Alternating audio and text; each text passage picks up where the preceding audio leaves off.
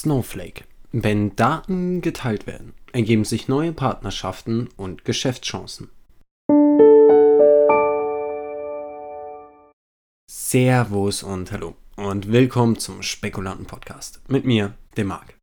Mir geht das manchmal ein bisschen zu schnell, aber wir haben schon wieder Freitag, also wünsche ich euch allen wie immer einen guten Start ins Wochenende. Ich persönlich bin ein großer Fan von Warren Buffett. Er ist vielleicht nicht mehr der jüngste, aber ich glaube, von einem wie ihm kann man eine Menge lernen. Genau wie zum Beispiel von Charlie Munger. Da bin ich noch ein größerer Fanboy. Aber warum ich das überhaupt erwähne? Das heutige Unternehmen wurde von Warren Buffett bzw. eben von Berkshire Hathaway mit ganzen 570 Millionen US-Dollar beim Börsengang unterstützt. Also, was genau bringt den alten konservativen Warren Buffett heutzutage noch so viel Geld bei einem Börsengang auf den Tisch zu legen? Die Antwort ist Snowflake Incorporated. Snowflake ist ein Softwareunternehmen, welches sich im Bereich Cloud Computing spezialisiert hat. Im Jahre 2012 wurde Snowflake gegründet und im Winter letzten Jahres ging das US-amerikanische Unternehmen an die Börse. Ergo ein Börsengang 2020. Snowflakes Kerngeschäft umfasst den kompletten Bereich der Daten, was zum Beispiel die Datenbeschaffung, die Datenhaltung, die Versorgung und Datenauswertung mit einschließt. Im Zeitalter der Digitalisierung werden Nutzerdaten immer wichtiger und auch interessanter. Mithilfe der hinterlassenen oder aktiv verwendeten Nutzerdaten haben Unternehmen die Chance, ihre Kunden besser zu verstehen. Mit einem bestimmten Verfahren schafft es das Unternehmen, in nur kurzer Zeit sich einen bedeutenden Namen in der Cloud Computing Branche zu machen. So boten sie ihre Dienste schnell in den verschiedensten Bereichen an, sei es in der Finanzbranche, im Gesundheitswesen, für den Einzelhandel oder auch für Regierungen. Alle scheinen von der Software begeistert zu sein. Natürlich hat Snowflake aber auch immer die richtigen Produkte bzw. Lösungen, wie wir im Bereich Software sagen, glaube ich zumindest, für die richtige Branche.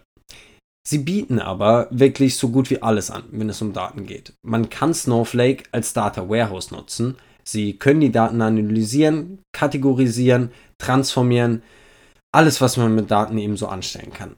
Aber wie darf man sich das genau vorstellen? Ich meine, ich finde das immer relativ schwer, das Thema der Datenanalyse so richtig zu greifen. Snowflake wird im Prinzip als Software as a Service bereitgestellt, die vollständig auf einer Cloud-Infrastruktur läuft. Das bedeutet, dass alle drei Schichten der Snowflake-Architektur, die wären Speicher, Rechenleistung und Cloud-Dienste vollständig auf einer ausgewählten Cloud-Plattform bereitgestellt und verwaltet werden. Und dabei hat Snowflake eine durchaus aussagekräftige Partnerschaft mit dem ein oder anderen Hosting-Service. AWS, der Amazon Web Service, wird unterstützt, GCP, die Google Cloud-Plattform und eben auch die Microsoft Azure. Fehlt jemand? Ja, vielleicht Apple, aber die haben es nicht so mit dem Datenverkaufen. Wollen wir mal schauen, ob das Ganze aufgeht. Snowflakes Plattform wird mittlerweile weltweit genutzt. Zum 31. Juli 2020 hatte das Unternehmen 3117 Kunden. Für die am 31. Januar 2019 und 2020 endenden Geschäftsjahre betrug der Umsatz 96,7 bzw. 264,7 Millionen US-Dollar was einem Wachstum von 174% gegenüber dem Vorjahr entspricht. Und ungefähr in der Richtung soll es auch weitergehen. Zumindest sagen das die Prognosen für das Unternehmen. Aber man muss auch ganz klar sagen, zum jetzigen Zeitpunkt schreibt das Unternehmen noch rote Zahlen und man muss abwarten, wie effektiv sie ihr großes Umsatzwachstum nutzen können. Wem genau hat Warren Buffett aber nun sein Geld anvertraut? Frank Slootman ist seit April 2019 CEO des Unternehmens. Bevor er zu Snowflake kam, war Frank Slootman von 2016 bis 2018 Vorsitzender des Board of Directors von ServiceNow Incorporated, einem IT-Cloud-Unternehmen. Wer hätte es gedacht? Tatkräftig unterstützt wird er durch CFO Michael P. Scapelli, der seit 2019 mit dabei ist. Bevor Scapelli zu Snowflake kam, war er von 2011 bis 2019 als CFO von, sieh einer an, ServiceNow Incorporated tätig. Ein weiteres wichtiges Mitglied des Managements ist Benoit Dageville. Dageville ist einer der Mitbegründer von Snowflake und ist seit 2012 Mitglied des Vorstands. Dashvili fungiert derzeit als Präsident für Produkte und war zuvor von 2012 bis 2019 auch der CTO des Unternehmens. Die letzte wichtige Person ist Christopher Wee Dengen.